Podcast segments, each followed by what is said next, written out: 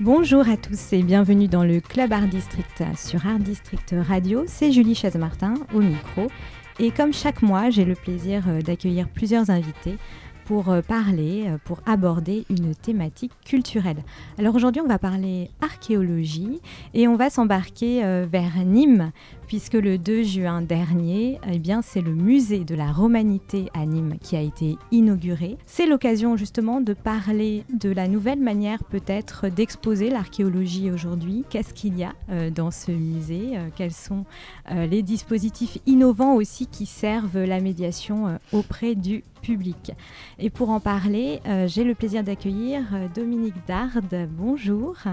Bonjour. Alors vous êtes conservateur du musée de la romanité euh, à Nîmes, conservateur en chef. Donc vous allez essayer de nous faire un peu rêver justement euh, avec ce nouveau musée. Et puis j'ai le plaisir d'accueillir également à vos côtés euh, Aurélie Petoello et Valentine Deltombe de l'agence de muséologie Opixido vous allez euh, justement, bonjour à toutes les deux, merci d'être là. Vous allez essayer euh, justement de nous, nous, faire un petit peu comprendre euh, tous ces dispositifs numériques qu'on peut mettre en place aujourd'hui dans un musée d'archéologie. Et puis Dominique Garcia, président de l'INRAP, bonjour, merci d'être là. Bonjour. Alors, c'est vraiment intéressant que vous soyez là parce qu'évidemment, euh, l'INRAP euh, a collaboré euh, notamment au musée de l'art humanité à Nîmes. Et puis, c'est aussi l'idée eh bien, d'essayer de comprendre avec vous quels sont les enjeux aujourd'hui des nouveaux musées d'archéologie, quels sont les défis également, et peut-être ouvrir un petit peu la, conversation et le débat sur d'autres exemples. Mais on va tout de suite rester à Nîmes. Donc, on est face aux arènes. Hein, on va s'imaginer qu'on est face aux arènes de Nîmes. On est donc à l'entrée euh, du nouveau euh, musée de la Romanité, Dominique Dard. Pourquoi il fallait un nouveau musée de la Romanité à Nîmes, c'est-à-dire un nouveau musée archéologique en fait? Oui, euh, la nécessité se faisait sentir depuis de nombreuses années, puisque les collections archéologiques municipales sont très très riches, très anciennes également. On peut remonter jusqu'au XVIe siècle hein, en ce qui concerne les premiers collectionneurs et elles étaient déployées dans un bâtiment ancien qui n'était pas du tout euh, fonctionnel, hein, un ancien collège de jésuites. Et bien entendu, nous attendions euh, depuis longtemps euh, une création nouvelle. Alors, je crois qu'il faut d'abord dire que ce bâtiment de verre et de métal et de béton, bien sûr, est l'œuvre d'Elisabeth de Porzampar, mhm. qui, je pense, a très bien su interpréter le programme scientifique et culturel que nous avions conçu et euh, bien sûr, je souligne à nouveau euh, le grand intérêt de cet emplacement privilégié euh, face à l'un des monuments antiques les mieux conservés de, la, de la France. Alors l'idée, oui, c'était finalement d'intégrer aussi ce tissu urbain qui comprend à Nîmes encore beaucoup d'éléments antiques et de faire un face-à-face, un dialogue finalement entre passé et présent. Euh, pour vous, c'est une réussite, euh, du coup, cette, euh, cette Écoutez, je, l'espère, hein, ce sont les visiteurs qui nous le diront, hein. mais ce que nous avons voulu, en tout cas, c'est qu'il y ait une perméabilité entre ce musée de la Romanité et le centre historique, à toute époque d'ailleurs, parce que c'est l'occasion de rappeler que dans ce musée, même s'il s'appelle musée de la Romanité, on va traiter euh, de l'histoire euh, de Nîmes depuis le début de l'âge du fer jusqu'à la fin du Moyen Âge. Alors 25 siècles d'histoire, hein, c'est ce qui est un petit peu euh, euh, mis sur toutes les, affiches et, les publicités donc, qui, qui annoncent l'ouverture de ce musée. 25 siècles d'histoire, c'est quand même énorme. Euh, comment on traite 25 siècles d'histoire dans, un, dans un seul musée? C'est vrai que ça suscite, ça suscite un parcours qui est assez long, hein, il mm. faut bien le dire. mais c'était tout de même une occasion extraordinaire de pouvoir déployer et mettre en valeur l'ensemble des collections conservées dans le musée mm. archéologique. Et ce musée, c'est avant tout euh, un musée archéologique euh, qui est à la fois local et régional. Mm. L'origine des collections correspond à grosso modo au département du Gard. Mhm. Euh, pour ce qui est de la cité euh, latine de Nîmes, euh, c'était, elle, s'étendait jusqu'à une partie du département actuel de l'Hérault. Et nous avons aussi tout de même quelques collections que je dirais un peu exotiques, hein, du moins méditerranéennes, qui sont présentés dans une quatrième section, hein, âge du fer, époque romaine, Moyen Âge, et puis au-delà de cela, le visiteur pourra parcourir une section intitulée Le legs de l'Antiquité. Pourquoi? Pourquoi? Parce que à Nîmes, euh, cette présence euh, de l'Antiquité romaine est extrêmement perceptible, encore de nos jours, hein, dans la population, euh, et puis bien sûr à travers l'architecture classique. et à bien des égards, il nous a semblé très important d'évoquer cet héritage.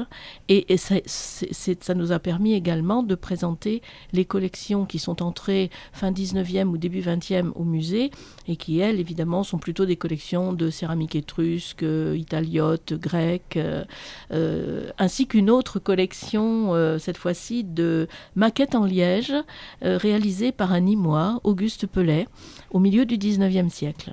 Donc ça, c'est aussi important finalement de montrer pas seulement euh, voilà les, objets, euh, disons issus directement. Ce qui est important, c'est de montrer la continuité, mm. je crois, euh, et de montrer en quoi ce passé du Haut Empire romain est encore presque vivant à l'époque contemporaine. Est-ce qu'aujourd'hui il y a encore des Nîmois ou des collectionneurs comme ça, comme il y avait au, au 19e siècle? Bien il sûr. en existe encore. Et nous venons de faire rentrer une collection, enfin c'est un leg qu'on appelle le Hérald de deux, euh, un couple, monsieur et madame Hérald, lui est décédé il y a peu de temps, elle a près de 95 ans. Euh, elle est venue découvrir le musée d'ailleurs.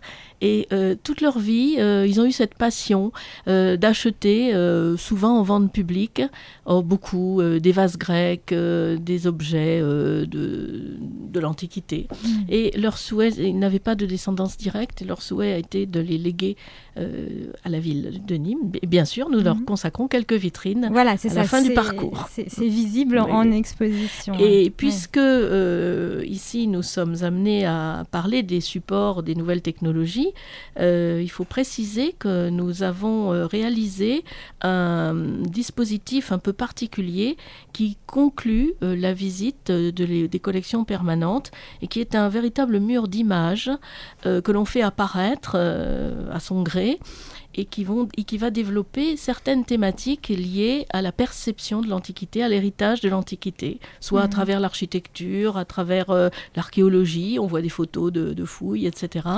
euh, qui est assez original et j'espère qu'on viendra aussi au musée pour voir cela. Alors Dominique Garcia, au vu de ce que vient de dire euh, Dominique Dard, effectivement, le, fait d'être complètement immergé dans, dans l'histoire d'une ville, justement grâce à un musée archéologique, que ce soit euh, les fouilles euh, antiques qu'on connaît, les objets, les, fouilles traditionnelles, mais aussi finalement raconter toute l'histoire jusqu'à aujourd'hui, puisque jusqu'à même ce dernier leg, ça c'est important. Oui, bien entendu. Puis moi, je, mon point de vue sera d'abord un point de vue de, visiteur. Quand j'ai visité le, le, musée de Nîmes, déjà, j'ai pas mm. été exclu de la ville. Je me suis dirigé vers le centre-ville. Et ça, souvent, on n'a pas voir en tant que visiteur ou archéologue un peu la frustration. Quand on veut voir de l'archéologie, on nous exclut des espaces urbains, on nous envoie à l'extérieur, un endroit où on a fait. Parce que l'ancien musée était où Ah non, l'ancien mm. musée était, on ne peut mieux mal, bien placé à Nîmes, mais peut-être pas assez fréquenté. Là, c'est l'occasion et on mm. va en centre on est confronté euh, à l'amphithéâtre, à ce que l'on appelle les, arènes, et ensuite on a le, musée à proximité. Hmm. Et puis moi, quand j'ai visité le, musée, il y avait beaucoup de monde, les gens euh, marchaient rapidement pour pouvoir avoir cette première euh, vue d'ensemble des collections, mais j'ai assisté à des scènes assez sympathiques au moment où on voit des baies vitrées, mettons, qui donnent sur l'amphithéâtre ou sur la grande terrasse. Les gens regardaient la ville, c'est-à-dire en fin de compte, c'est hmm. un musée aussi qui interroge ce qu'il y a autour, et ça justifie, c'est une des justification supplémentaire de sa présence en centre-ville. C'est-à-dire, on a vu, euh, voilà, au moment de l'inauguration, le cortège officiel, pourtant bien pressé, euh, se freiner devant une, une, vitre pour regarder l'amphithéâtre, et puis euh, les gens un petit peu s'éparpiller et regarder de la terrasse vers les horizons. Donc, c'est un musée qui donne aussi à lire la, la ville de l'extérieur, avec un point de vue original de, de, la terrasse. C'est-à-dire qu'on voit les arènes différemment, c'est-à-dire que souvent on les voit, on est juste en dessous. Et on a ce jeu, voilà, mm. on a ce jeu de la, de la stratigraphie, c'est-à-dire en fin de compte, on, mm. commence par les périodes les plus anciennes, ce qui est classique, et plus on monte, plus effectivement on est sur des périodes les plus récentes, et de la terrasse, on voit la ville contemporaine. Donc euh, il y a ce choc, mais ce choc est heuristique, c'est un choc pédagogique. on, voit, on voit l'ensemble. C'était un pari quand même aussi euh, de finalement faire une architecture contemporaine. Alors on va pas revenir sur la sur les quelques critiques qu'il y a eu, c'est-à-dire y a toujours des gens qui sont pas d'accord, hein, qui n'aiment pas. Euh, mais est-ce que c'est un problème de mentalité en, France finalement où on a du mal à accepter euh, la, nouveauté, euh, puisque c'est quand même une chance probablement pour Nîmes d'avoir un musée tel que celui-là. Je sais qu'il y a les experts de l'UNESCO, je crois, hein, qui ont un peu critiqué cette architecture. Vous savez pourquoi? Dominique Dard euh, euh, oh, C'est souvent parce que ce qui est nouveau euh, mm. choque, mais je dois dire que moi je trouve qu'il y a relativement peu de rejets euh, j'en ai entendu quelques-uns, bien entendu, mais la plupart du temps, euh, c'est une approche qui est très positive, aussi bien en ce qui concerne l'écran mm. euh, que la présentation des collections à l'intérieur. Ça, je dois dire, moi, je, vous savez, quand on est dans le, en train de préparer un établissement de cette envergure-là, on, ne se rend plus compte. Hein. et c'est quand même une assez bonne surprise, de, au bout de 15 jours d'ouverture, de, de, voir que les... moi, ce qui m'importait beaucoup, c'était que les visiteurs nous disent qu'ils se sont sentis bien dans le parcours. Hmm. C'était une des choses les, primordiales pour moi, euh, que ce ne soit pas un musée trop difficile d'accès, euh, rébarbatif, etc. Bon, je pense que de ce côté-là. Alors, ce que je voudrais dire aussi, c'est que euh, c'est la deuxième fois à Nîmes que les urbanistes créent cette, ce vis-à-vis entre un édifice de l'architecture contemporaine hmm. et un édifice antique, puisque le premier cas, c'est Carré d'Art, construit par Norman Foster, devant, enfin, en face de la Maison Carré. Et j'étais déjà à Nîmes. Je ne suis pas du tout nîmoise d'origine, mais j'étais déjà à Nîmes quand le carré d'art. en 93, je crois. En 93. Euh, ça, remonte un peu. Euh, on a même eu des fouilles un petit peu avant, hein, à l'emplacement du carré d'art. Du carré mm. Et là, si je me souviens bien, les réactions étaient beaucoup plus vives. Mm. Il y a eu vraiment une, il y a même une polémique à ce moment-là que nous n'avons pas du tout rencontrée. Vous voyez, plus de 20 mm. ans après. Oui, surtout qu'aujourd'hui, c'est un peu rentré dans les mœurs quand même de faire des architectures contemporaine en vis-à-vis d'un patrimoine ancien. Euh, alors justement, s'immerger euh, dans l'histoire de Nîmes, l'attachement des Nîmois, on en a un petit peu parlé euh, à leur patrimoine urbain. L'agence Opixido est une des agences de muséologie, c'est comme ça qu'on peut dire. Enfin, vous créez en tout cas des dispositifs numériques de médiation mhm. pour le public. Et là, en, en termes d'archéologie, il y avait un fort besoin d'explication, de pédagogie, parce que l'archéologie, finalement, c'est un des domaines qui est peut-être euh, les moins faciles d'accès euh, pour le public, surtout que quand on n'a qu'une pierre et qu'il faut s'imaginer qu'avant, il y avait un temple, parfois c'est compliqué. Euh, qu'est-ce que vous avez fait au musée de la Romanité pour que le visiteur, justement, se sente bien? Alors déjà, euh, je vais peut-être préciser qu'on a été vraiment très heureux de travailler sur ce projet euh, et en l'occurrence euh, sur 61 dispositifs en co-traitance avec AGP et On Situ. donc, AGP, c'est Art Graphique Patrimoine. Mm. effectivement, les outils numériques et audiovisuels en général permettent euh, beaucoup de choses euh, euh, en archéologie, et notamment des restitutions de dispositifs, de, bâtiments qui n'existent plus, mais aussi d'autres combinaisons, comme par exemple sur les, stèles funéraires, des projections, des, projections audiovisuelles qui vraiment rendent la pierre très vivante et mettent à la fois mettent en contexte euh, l'objet euh, en rappelant justement le, contexte funéraire, en, mettant en évidence les inscriptions et en donnant la, transcription de ces inscriptions. Euh, il y a eu un travail très fin, par exemple, sur, ce, sur ces dispositifs-là, qui les rendent à la fois plus compréhensibles, mais aussi plus, qui, qui offrent une approche sensible auquel je pense les visiteurs sont enfin, participe, qui implique vraiment le visiteur euh, dans la perception euh, d'une manière très très forte, très émotionnelle. Le visiteur, il a, il a un casque audio là, dans ce cas-là, non pas du tout. Là, c'est simplement euh, audio, enfin non, c'est simplement visuel. Mhm. plus tard, il y aura, il y aura un dispositif audio pour l'ensemble du parcours, mais là, on est vraiment dans une expérience visuelle mhm. animée très très forte. Euh, voilà, donc c'est vrai que ce qui est bien, je pense, aujourd'hui, c'est que globalement, les musées sont prêts à se lancer dans mhm. des, dans des approches complémentaires comme ça, euh, avec euh, évidemment une alternance entre les stèles nues telles qu'elles sont et des projections sur les stèles. Donc là, vous travaillez avec des archéologues. comment, comment ça se passe concrètement pour mettre en image, enfin animer une stèle? Euh, bah, effectivement, il y a tout un travail de documentation, de coopération en amont pour bien comprendre euh, l'objectif de médiation, le, contenu, euh, le, propos.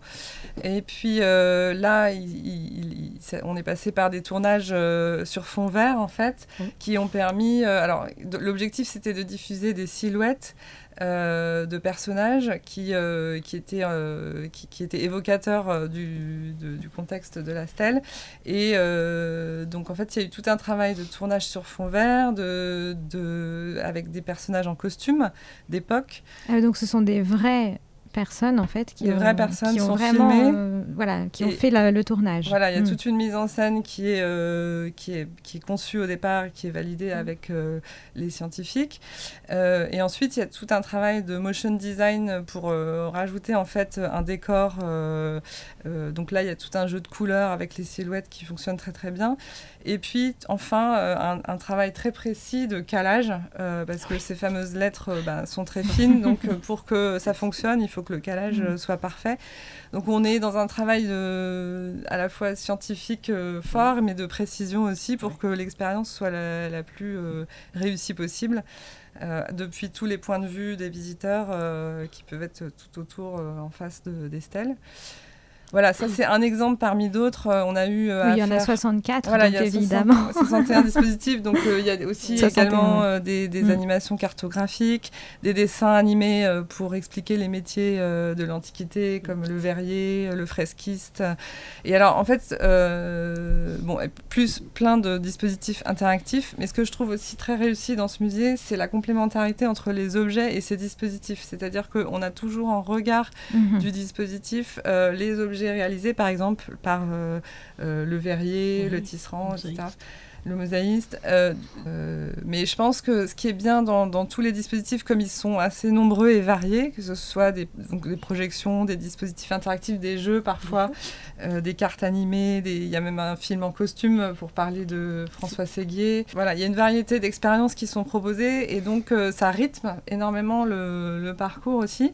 et ça invite le visiteur à à lire en fait les objets euh, de manière plus vivante. Euh, les, choses se mettent, euh, prennent vie, mm. comme par exemple la, fresque de l'église Saint-Martin, où certaines scènes religieuses mm. où se, trouvent face à face des créatures fantastiques et des personnages, des, saints en fait, des saints et des saintes. Le, la, scène se met en, en vie prend vie en fait. Et euh, on, a, on a pu comme ça euh, ben, donner vie à des choses qui sont au départ euh, figées, gravées dans, la pierre. Mais le fait de leur donner vie ça donne envie aux visiteurs ensuite de, je pense de manière générale de rentrer dans les œuvres et de chercher à, davantage les comprendre donc voilà on est dans c'est pas juste de la reconstitution finalement il y a aussi un travail même aller au-delà de l'œuvre c'est-à-dire lui la rendre animée alors qu'elle l'est pas oui oui oui parfois ça va jusque là voilà hmm. Bon, évidemment, il y a aussi également des visites virtuelles euh, comme celle euh, du sanctuaire de la Fontaine ou euh, de la Domus au mosaïque. voilà, des lieux qui n'existent pas en entier aujourd'hui et qui, donc, évidemment, c'est l'occasion de se, promener à l'intérieur et d'en savoir mm. plus, d'interroger ce, qu'on souhaite explorer davantage. Euh, voilà, il y a vraiment une variété de.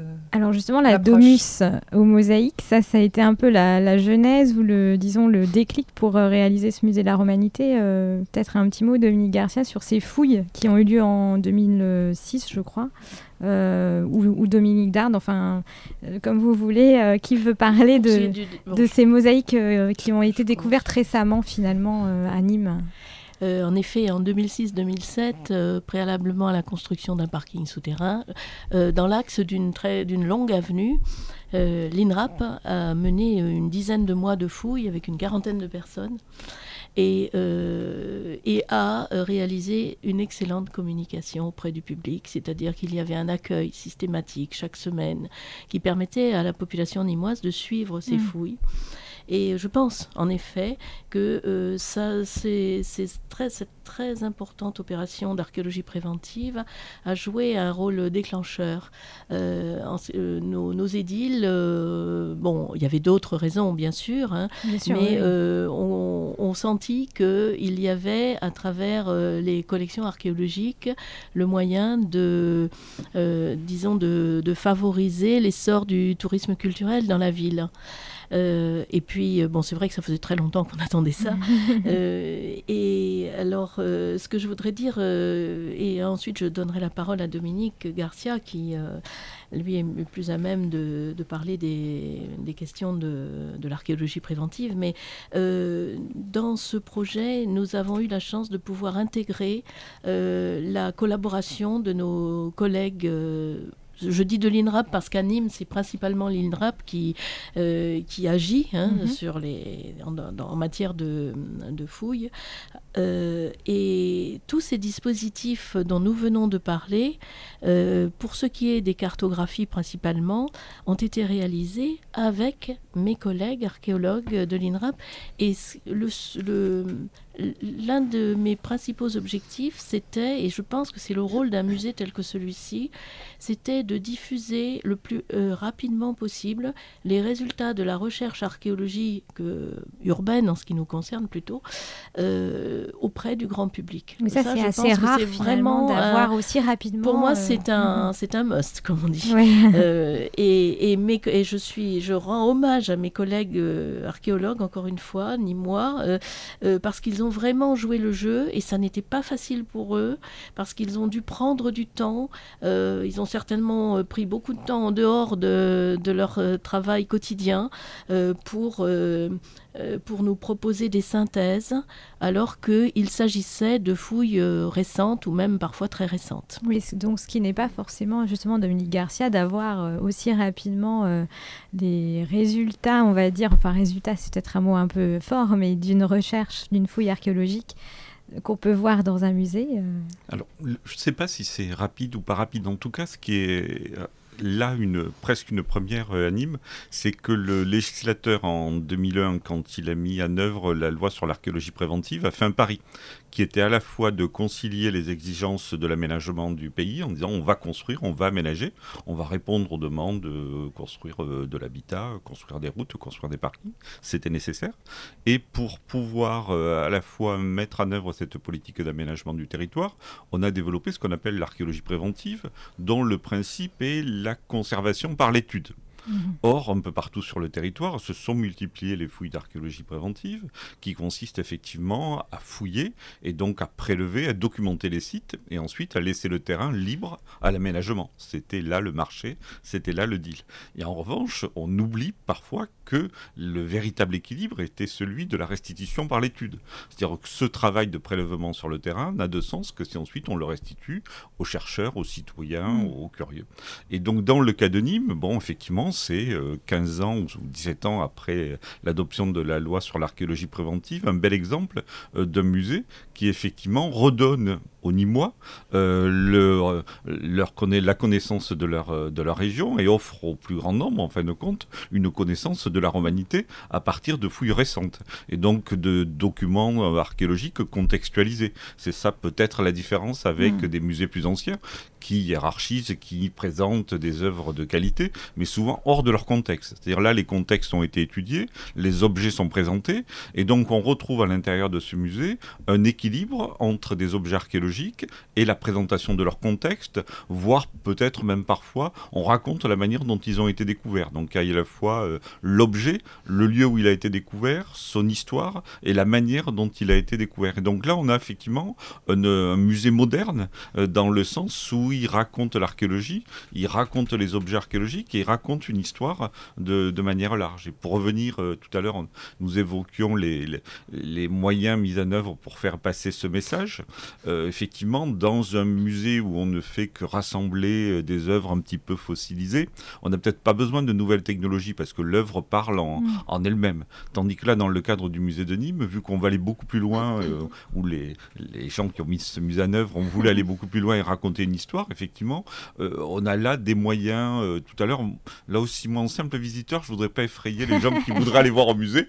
Ce n'est pas euh, une tablette d'ordinateur, ce n'est pas un écran, ce n'est pas une télé. C'est un vrai musée. Et euh, justement, moi, des fois, les termes de réalité augmentée me, me, fait peur. Pour moi, la réalité, elle n'a être euh, ni augmentée ni diminuée. Là, on a quelque chose qui souligne, qui donne de la vie à, des objets, à des œuvres d'art. Quand on a des, mm. des stèles, eh bien, on peut pendant quelques minutes essayer de lire soi-même l'œuvre ou ne pas arriver à la lire. Et puis ensuite vient la lumière qui souligne le texte, qui en donne la traduction, et puis une animation qui présente le contexte de l'œuvre. Donc on a quelque chose qui, à mon avis, est On a euh, l'œuvre qui peut vous émouvoir, qui peut vous interroger, et puis l'œuvre qui est, qui racontée. Donc le musée de Nîmes, euh, voilà, euh, l'effort sans doute a été considérable pour arriver aussi rapidement à présenter des objets découverts il y a quelques années. Mais en fin de compte, c'est peut-être le point d'aboutissement ou le point d'équilibre de cette démarche patrimoniale en France voilà, aujourd'hui, les gens pourront aller se garer dans le parking Jean Jaurès sans problème, se garer en centre-ville et ensuite euh, prendre, euh, prendre deux ou trois ruelles pour aller voir le musée de la Romanité. Et donc le pari est gagné. On a une, un centre-ville qui vit, ce qui malheureusement n'est pas le cas de, de, tous les, de tous les centres-villes. On a un centre-ville qui vit d'un point de vue économique, il y a des gens qui habitent et en plus, il y a un objet culturel, scientifique euh, qui s'ouvre au plus grand nombre. Alors j'imagine qu'en tant qu'archéologue, vous avez visité beaucoup de musées euh, d'archéologie. Euh, est-ce que celui-ci euh, est particulièrement différent justement Est-ce qu'il est que peut être un exemple pour d'autres dans le futur? Est-ce que c'est un musée quand même qui marque son époque? En tant qu'archéologue, voilà, déjà c'est un musée agréable. On mm. s'y rend, on marche, voilà, on marche un petit peu et euh, effectivement. Euh, c'est bien de marcher. Non, non, non, mais, non, mais je reparle là, non, il n'y a pas, euh, c'est pas aujourd'hui, on, a des musées, on a des structures d'art, on est bien à l'intérieur, mm. mais en revanche, quand on est obligé de se déplacer, on est obligé de, voilà, on se gare devant un petit peu comme on se gare devant un supermarché. tandis que là, on est dans un centre-ville, on a un endroit qui vit.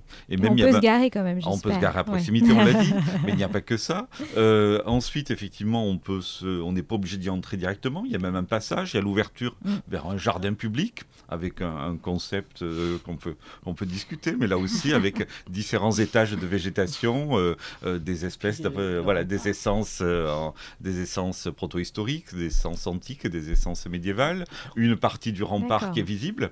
Donc le visiteur, voilà, mm. les gens qui n'ont pas envie de rentrer dans le musée peuvent aussi être confrontés à une une réalité archéologique, une vraie réalité, le rempart, et puis un espace. Donc on peut voilà, voir le musée en tant que tel. Et ensuite, effectivement, il y a cette promenade à l'intérieur du musée qui est aussi agréable. Donc voilà, pour l'archéologue et pour l'amateur euh, d'archéologie que je suis, oui, on a là un objet qui est, qui est intéressant, mais euh, qu'on peut retrouver aujourd'hui. C'est peut-être une tendance. Hein.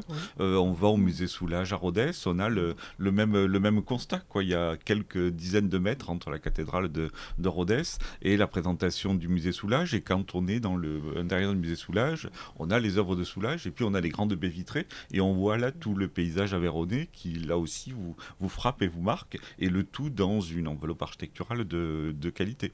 Mais je crois qu'il y a effectivement un, défi à relever pour les, les autres musées euh, d'archéologie et les anciens qui conservent euh, mm. ces, des, des, collections euh, réunies depuis des siècles et des musées nouveaux de sites dans la région, bah, le musée d'Agde, le, le, musée de Narbonne bientôt, le musée d'Arles qui a, qui a peut-être été précurseur dans, dans ce domaine-là, mais peut-être aussi à, l'échelle nationale pour d'autres grands musées. Moi, je, euh, je peux citer l'exemple récent avec qui, avec lequel l'INRAP collabore actuellement, c'est le musée du Louvre, tout simplement. Mhm. Le musée du Louvre a dans ses collections, notamment des collections qu'a fait venir Bonaparte, qui sont des collections qui viennent d'un site qui s'appelle Gabi, qui se trouve à côté de Rome, donc 44 sculptures du 1er siècle avant jusqu'au 3e siècle après, des, sculptures de, qualité, donc acquises par, euh, par Napoléon, ensuite donc déposées dans le musée du Louvre, et aujourd'hui le musée du Louvre qui entreprend des fouilles avec la surintendance archéologique de Rome à Gabi pour redonner un contexte à ces, à ces pièces-là. Et donc en fin de compte, euh, bientôt le Louvre ne se contentera plus de montrer des pièces de qualité, mais elle racontera l'histoire du site et elle présentera le contexte de ces découvertes. Donc c'est le, le défi. Les gens ne vont plus aujourd'hui dans un musée uniquement pour voir des belles pièces, même si ça peut contenter, même si ça peut satisfaire. Ils veulent aussi qu'on leur rencontre une, une, histoire, une histoire euh, locale et puis une histoire plus, plus générale. Et puis, euh, voilà, euh, documenter les œuvres mm. au, sens, au sens large. Alors, documenter les œuvres, raconter des histoires, c'est justement ce que vous faites à l'agence Opixido à travers tous ces dispositifs technologiques innovant et moderne. Euh, Aurélie euh, Petoello, euh, vous travaillez également à l'agence Pixido et vous avez notamment travaillé sur d'autres chantiers, d'autres projets en fait liés à, l'archéologie, liés à des monuments historiques. des exemples justement intéressants qui, sont aujourd'hui mis en œuvre dans, dans ces lieux-là. Est-ce que vous pouvez nous en donner? Euh, oui, bien sûr. Alors, avec, euh, pour faire un parcours numérique euh, réussi, effectivement, l'idéal est de confronter l'objet au dispositif multimédia ou audiovisuel, d'avoir un regard et d'avoir pour nous un spectateur qui va passer, un visiteur qui va passer de l'objet au dispositif multimédia et inversement. Euh, donc là, vraiment, on est sur un dialogue, sur un partage. Euh, maintenant, il y a des endroits où euh, on a pu l'objet en face de nous, et c'est là aussi que le numérique va, entrer en jeu, comme par exemple donc, la grotte de Lascaux. Mm. c'est un des gros chantiers qu'on a réalisé en 2015-2016. Et là, plus qu'une restitution, on a aussi un éveil des consciences sur le patrimoine, sur la fragilité du patrimoine et sur ben, ce patrimoine qui n'est plus visible ou qui n'est pas visible. Euh, voilà. Donc euh, ici, on a aussi une prouesse euh, architecturale et numérique forte, dans le sens où dans un bâtiment qui est parfaitement intégré à l'environnement, qui est en dessous de la colline de, de Lascaux, de la vraie grotte de Lascaux, on a tout un parcours scénographique et numérique qui a été réalisé pour aborder l'art pariétal de Lascaux, mais aussi l'art pariétal préhistorique. Voilà. Donc nous avons plus particulièrement travailler sur euh, la salle 3, qui est la salle de l'atelier de Lascaux, dans laquelle on va raconter, justement, raconter les histoires. C'est intéressant que vous, vous parliez de ça tout à l'heure. Ça me fait penser, par exemple, au panneau de l'empreinte, sur lequel on a fait euh, une projection numérique pour euh, mettre en exergue les gravures qui aujourd'hui sont difficilement visibles à l'œil nu par le spectateur, par le visiteur, quand on les, quand on les connaît pas. Mm. Donc on va les révéler petit à petit. On va aussi se rendre compte que euh, on est presque face à une forme de cinéma préhistorique, c'est-à-dire avec des mouvements dans les chevaux, dans les, les bisons, des, des artistes qui ont raconté quelque chose. Et ces salles qui sont uniquement numériques donnent à voir ce qu'on ne peut plus voir mais également euh, voilà, font tester, euh, par exemple par un dispositif de Kinect, euh, ben, tester la fragilité, l'impact de la respiration, de la présence humaine, et le pourquoi aujourd'hui le patrimoine qui est censé être accessible à tous, de temps en temps, ne peut pas. Et donc cette forme de, de la forme numérique est finalement aujourd'hui Mm, la, meilleure quand on n'a pas l'objet, quand on n'a pas euh, bah, la possibilité de montrer à tous. Voilà. Donc euh, il y a cette accessibilité à tous. Il y a aussi la possibilité de, bah, l'idéal d'avoir un site archéologique et d'avoir un musée. Donc, par mhm. exemple, on, a parlé, euh, on a parlé de l'Aveyron, on peut parler aussi euh, du chronographe euh, qui est en, qui en Loire-Atlantique, sur lequel on est sur un site de fouille qui est encore aujourd'hui fouillé.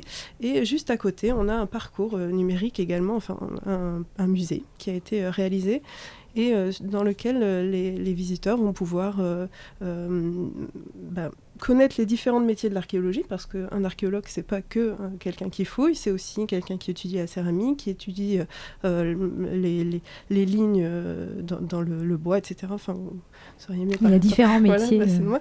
voilà. Et, et on, peut sortir de, de, de, ce bâtiment et visiter le, les, les, restes de la ville antique de Rezé. Voilà, donc euh, aujourd'hui, il y a beaucoup euh, de dispositifs euh, qui sont très importants, très intéressants, et dans lesquels on va à la fois mettre les visiteurs dans une position de, spectateurs, hein, donc on l'a dit tout à l'heure, des projections, mais également d'acteurs, parce qu'ils vont tester, ils vont, ils vont avoir différentes, différentes émotions, différents sens qui vont être mis à contribution pour aller découvrir l'archéologie. C'est aussi l'idée finalement de garder la mémoire des objets ou des monuments, dans certains cas, comme vous venez de le dire euh, très justement, euh, quand l'accessibilité n'est plus possible, quand il y a une trop grande fragilité. On pense aussi à des patrimoines en danger euh, dans d'autres pays en guerre qui, eux, évidemment, malheureusement, sont parfois détruits. les nouvelles technologies, ça permet aussi de garder une mémoire qu'on n'aurait plus matériellement. Euh, notamment en archéologie, ça, permet euh, des reconstitutions. Enfin, je ne sais pas si vous travaillez, vous, à l'INRAP, avec euh, justement des, des start-up innovantes dans ces domaines pour eh bien, soit reconstituer des, objets qui, dans, en termes de recherche archéologique, hein, qui seraient aujourd'hui partiellement détruits, perdus, pour essayer d'en révéler à nouveau la, la beauté et puis l'histoire. Alors on travaille, on y réfléchit, mais je crois que justement pour revenir à, à Nîmes, au chronographe, aux exemples ou l'ESCO qu'on a mhm. cité tout à l'heure, euh, ces sites-là doivent nous permettre d'être, de donner, si vous voulez, un, jalon, euh, un élément d'équilibre. Moi, ce que je crains dans, euh, dans les, opérations que l'on mène face au patrimoine en danger, c'est que l'on restitue en fin de compte le plus petit dénominateur commun. Mhm. Donc je ne parle pas le, du malheur de la situation, je ne parle pas du malheur des des hommes, je parle uniquement d'un point de vue patrimonial, où aujourd'hui, par des effets un petit peu pyrotechniques euh, et d'images 3D, on a l'impression de donner à voir quelque mhm. chose qui peut-être n'aura jamais existé. C'est pas ça un site. Justement, tout ce qu'on peut comprendre à Nîmes, tout ce qu'on peut comprendre au chronographe, ou ce qu'on peut comprendre aujourd'hui dans la nouvelle tendance des, musées français, c'est peut-être ce qui est effacé euh, dans ces visions euh, aujourd'hui face à ce patrimoine en danger. Donc il y a d'abord l'émotion des gens, et ensuite, effectivement, en 3D, on produit des anastyloses avec tout le défaut des anastyloses. Vous voulez dire que c'est euh, un peu contre-productif finalement bah, Je ne me permettrai pas de dire que c'est contre-productif. En tout ça m'interroge. C'est des objets sur lesquels on travaille, qui peuvent être améliorés dans, dans le temps, donc il faut être prudent. Mais euh, tout à l'heure, Dominique Dard évoquait euh, cette belle collection de, maquettes. Moi, je ne la connaissais pas, je suis resté un moment euh, quand j'ai vu ces belles maquettes. Mais les maquettes, pour l'architecte, elles étaient à un moment donné, en fin de compte, un état du savoir, un élément sur lequel on s'interrogeait. Mais en aucun cas, elles reflètent une réalité. Et donc aujourd'hui, en fin de compte, ces restitutions 3D, 4D, et on peut en rajouter encore, euh, probablement, sont un état du savoir parfois un petit peu diminué plutôt qu'augmenté pour euh, sans être sans trop vouloir égratigner. En fin de compte, on restitue en simplifiant ce que des architectes au 19e siècle avaient relevé un peu rapidement. C'est pas ça l'étude d'un contexte et peut-être au contraire on fige une image plus encore. Mm. Voilà, si on prend l'exemple de, de, la Syrie, euh, l'exemple de, de, Palmyre, euh, Palmyre, c'est un site nabatéen euh, qui a bien entendu survécu jusqu'à nos jours et malheureusement aujourd'hui a eu beaucoup à subir, mais restituer uniquement une élévation du 3e siècle avant Jésus-Christ telle qu'on l'imagine ou telle qu'on voudrait que le soit être, c'est fixer à jamais mm. une image, un moment où l'émotion est forte pour les gens qui qui la reçoivent euh, et simplifier l'histoire d'un site et donc peut-être en simplifiant euh, l'histoire du site un petit peu euh, et rafler un peu la, mémoire des gens qui l'occupent aujourd'hui. Donc ça c'est peut-être un peu effectivement les limites à pointer sur, voilà, sur ces, ces dispositifs numériques qui par ailleurs évidemment servent beaucoup les, les, musées comme au musée de la Romanité. Est-ce que justement vous Dominique Dard vous avez un regard nouveau sur Nîmes, sur son archéologie, parce que ça fait longtemps que vous êtes à Nîmes, vous étiez dans l'ancien musée euh, avant. Maintenant, vous, avez peut-être un nouveau regard sur ces, sur ces objets, sur le, patrimoine nîmois. Avec ce nouveau musée de la romanité euh, oui, moi ce que je voudrais dire un peu en complément de ce que vient de dire euh, Dominique Garcia, c'est que en élaborant ces dispositifs avec Opixido et les On par exemple, euh, nous avons bien pris conscience justement des limites de ces reconstitutions, de ces restitutions virtuelles et nous avons eu le souci d'utiliser ces nouvelles technologies comme support de médiation mais en complément et euh, dans certains cas, euh, ça, se passait au moment de la conception, nous les avons écartés, tout simplement. Par exemple, quand il a fallu faire la maquette du Castello Macquay, le château d'eau antique de Nîmes, qui est quelque chose d'assez original, puisque en dehors de celui de Pompéi, il n'y en a pas beaucoup qui sont aussi bien conservés. Mmh. Euh, dans le monde romain. Et euh, se posait, euh, nous, avions nous pouvions nous poser la question de savoir si nous devions proposer une restitution du, de la superstructure du monument. Et non, c'est trop, c'est trop, parfois c'est trop hypothétique. Et je crois que nous sommes encore à l'état expérimental dans ce domaine-là, dans les musées. Je parle de ce que je connais, c'est-à-dire les musées. Euh, et il faut quand même avoir un esprit critique, un esprit. Il faut bien analyser les projets avant de, les, de, passer, de passer à l'exécution, parce que euh, il faudrait pas non plus, euh, je dirais, tromper le visiteur. Hein. Et moi, j'appartiens à cette génération qui a vu naître ces dispositifs numériques. ils sont très utiles, moi, je pense, pour ce qui est déjà de l'étude et de la recherche parce qu'ils conservent, ce que, euh, euh, leur qualité principale pour moi, c'est qu'ils ont valeur d'hypothèse. Mais hmm. ces hypothèses, il faut attendre qu'elles soient confirmées. Qu'ils permettent quand même de euh, faire avancer si vous voulez, on a, on a les mêmes formations, Dominique Garcia et moi, et on, je pense que tous les deux, on est, on est assez conscients du bon en avant que ça nous fait faire, mais aussi du, du, danger qu'il y a. Hmm. Hein. Il faut rester, il faut rester prudent. Et encore une fois, euh, nous, euh, le musée de la Romanité ouvre en 2018. Il appartient à cette génération de musées qui font une large part au numérique. Euh, j'aimerais bien qu'on se retrouve dans 5 ans ou dans 10 ans pour savoir d'abord quelle est la proportion qui est raisonnable, qui est équilibrée dans un, dans un parcours muséographique. On s'est posé aussi la question de savoir si on n'en avait pas trop mis. Hein. Mm. C'est vrai, il faut se la poser cette question. Et ça, il faudra aussi attendre, euh, comme on dit, nous, le, retour des visiteurs. Hein. Mm. Et euh, on a quand même eu aussi le souci de conserver euh, ce qu'on appelle, vous savez, dans notre langage, le print. et on sait que certains visiteurs ne vont pas forcément se diriger vers les écrans tactiles, vers les dispositifs interactifs, et vont avoir besoin encore de lire des textes. Alors on a, on s'est limité, on n'en a pas trop mis, mais je crois que hum, il faut en tout, il faut une juste mais mesure. Il faut en mettre. Voilà. c'est ça. Cela dit, je suis très heureuse que nous ayons eu recours à ce nouveau support de médiation. Bon, en tout cas, juste quelques chiffres, parce qu'on arrive bientôt à la fin de l'émission, mais il y a 5000 objets euh, donc ils sont exposés quand même dans ce musée. C'est de l'ordre ce que j'ai lu. De, l'ordre de. j'ai les chiffres du, du, dossier de presse. Hein. donc 5000 objets exposés, quelques pour donner une idée, il y a, vous conservez 65 mosaïques, je crois. 75. 75. Inventorié. Ah ben voilà, il y a euh, une petite erreur. 75, 75 mosaïques. Un millier d'inscriptions latines. Ça, oui, c'est ça. C'est la plus euh, riche collection de France avec celle de Narbonne. D'accord. 450 lampes à huile. Oui, ça c'est assez courant. Dans les, dans, Il y en a plein partout. Dans tous les musées gallo-romains, vous allez trouver des quantités. Bon, enfin voilà, vous en avez aussi. Euh, 12 500 monnaies antiques. Oui, antiques. Donc ça pour Nîmes, je crois que c'est important. Nîmes frappait sa propre monnaie. Euh, oui, euh, les, les Dupondius, les as de Nîmes, les as au crocodile. Mm. Mais euh, j'en profite simplement pour dire que ce projet de création d'un nouveau musée archéologique a été pour nous l'occasion de lancer le chantier des... Alors, tous les chantiers de collection, mais en particulier celui des collections numismatiques, euh, qui en fait, euh, nous avons un médaillé.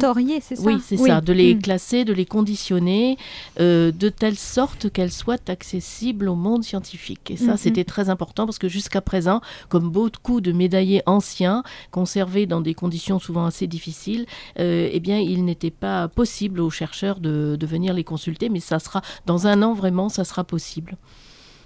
Et 15 panneaux de peinture murale également Oui, alors ça, bien sûr, on ne peut pas rivaliser avec Narbonne hein, sur ce qui est des peintures alors, murales. Narbonne qui va euh, aussi avoir un musée bientôt d'archéologie. bien sûr, dans un an ou deux. Prochainement, voilà, donc ça, ça va faire un réseau aussi. Euh, comme ça, un peu Ah oui. entre Arles. euh, Vous savez que le sud de la France sud, oui. euh, Mm. euh, comporte un réseau de musées archéologiques qui est très important et nous espérons bien travailler en synergie Oui, avec les autres musées. On a déjà pris des Mm. contacts, Arles, y a même enfin Saint-Romain-en-Galles, on va dire Mm. Lyon, Saint-Romain-en-Galles, Arles, Narbonne, il y a le musée de Béziers qui existe aussi et bien d'autres. Voilà, donc il va falloir faire un tour des musées archéologiques d'ici de cet oui. été. Mhm.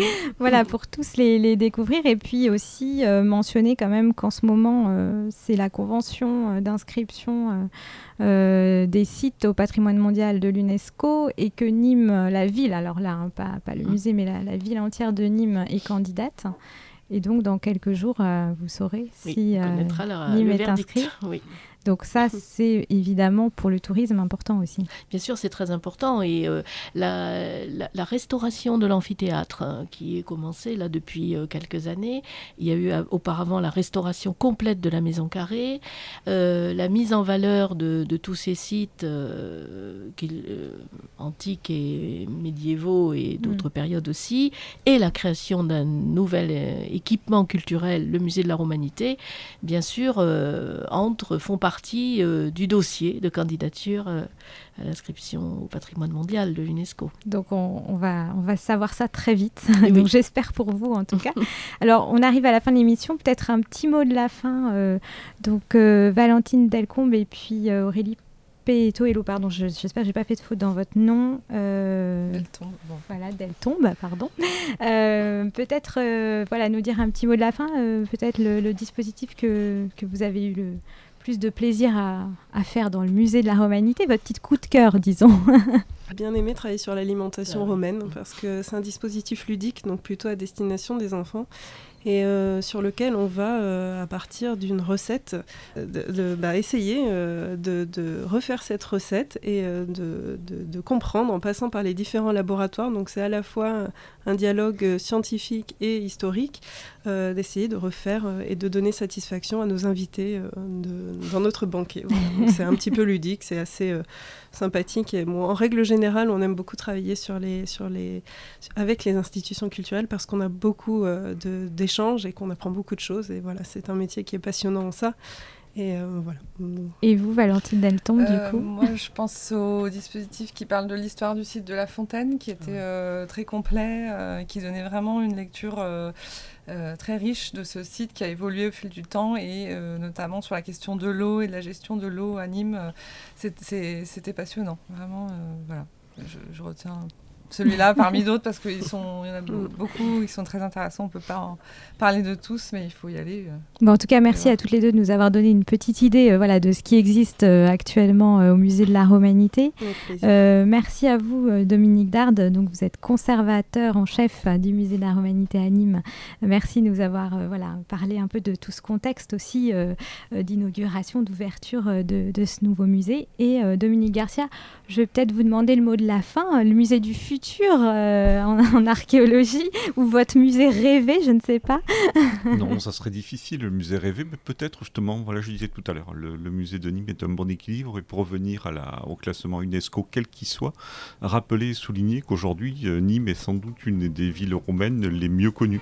10% de son sous-sol a été euh, fouillé, a dû être étudié, et donc quand on va à Nîmes, on n'a pas, on va pas dans une ville qui est fossilisée, mais on va dans une ville dont on connaît l'histoire. Et le musée aujourd'hui est la vitrine de cette connaissance. Souvent, voilà, quand on parle de site UNESCO, on a l'impression d'avoir quelque chose qui est figé, fossilisé, euh, sanctuarisé. Non, c'est une ville qui vit, euh, dont on connaît le passé et dont le passé est visible par tous. Voilà, c'est quelque chose que je voudrais euh, souligner sans jovinisme.